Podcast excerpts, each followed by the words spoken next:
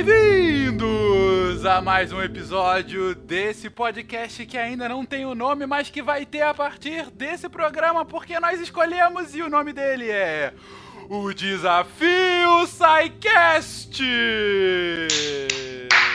Excelente, excelente. Oh, bonito, bonito. Essa foi uma sugestão do nosso querido Arterra, o patrono mais miçangueiro que o SciCast tem.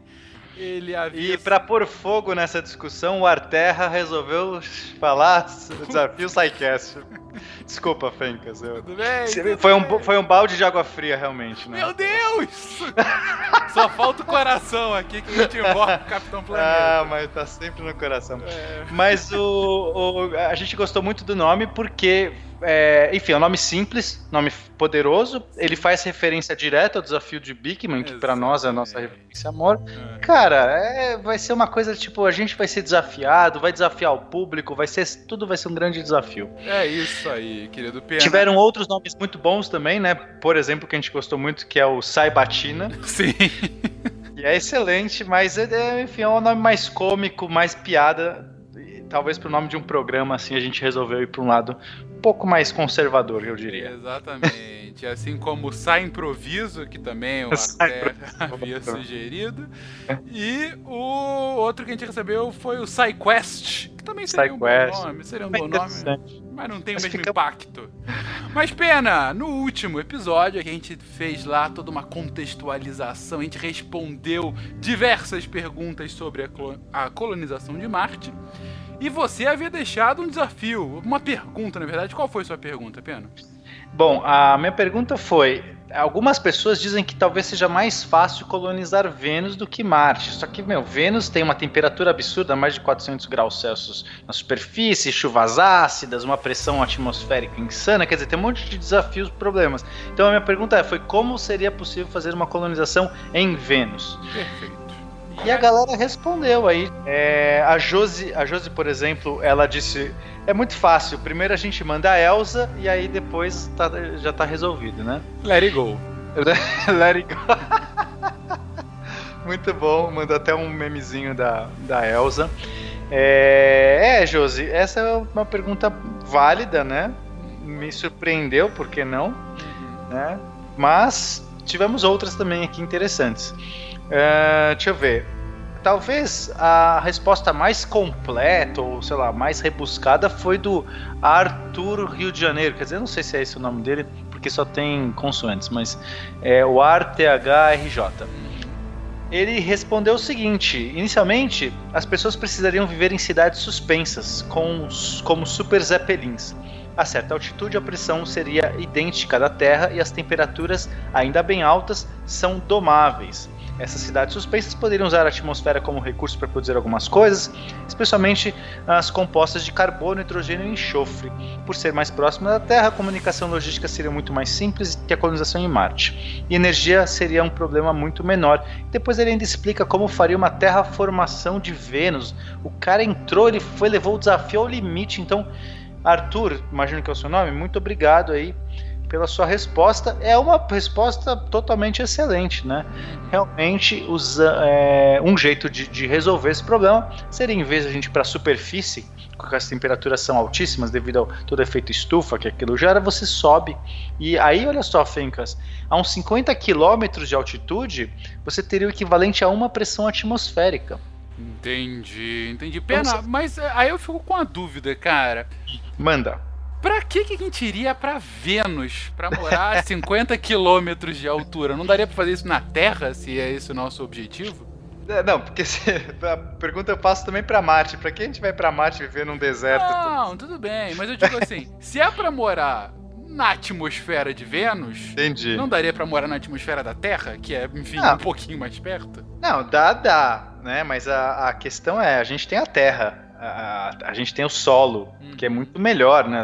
Quer dizer, a gente tá, a gente só, a questão é, não é que a gente quer morar na, na atmosfera de Vênus, hum. seria um jeito sim, possível. um potencial, sim. É, agora a gente tem, por exemplo, a estação orbital e tem gente que mora lá.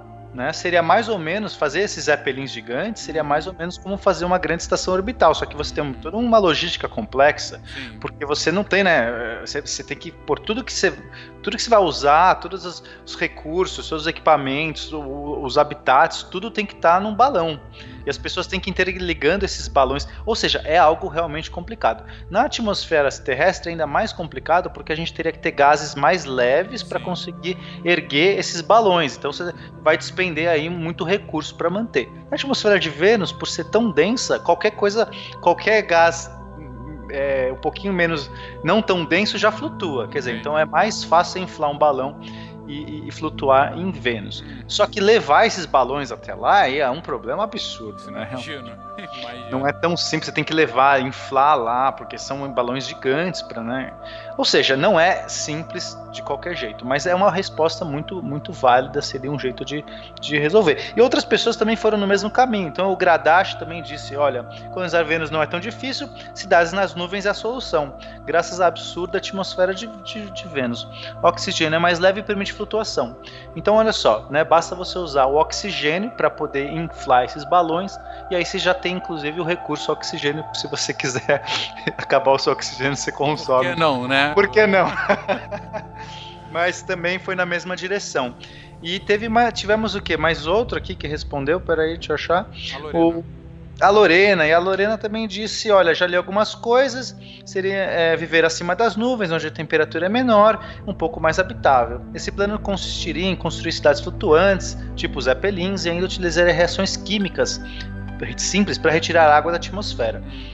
E aí depois ela ainda fala que é, mais para frente ela fala assim, mas sigo pensando que se temos recursos tecnológicos para terraformar Marte ou viver em Vênus, pratica, praticamente no meio do ácido, acho que vale muito mais a pena investir em melhorar a Terra primeiro. Esse é um argumento do tipo, pô, é, a gente tem tanta coisa para melhorar aqui na Terra, por que, a gente vai querer colonizar outros lugares ou fazer, ou, ou, ou sei lá, é, fazer coisas é, do espaço?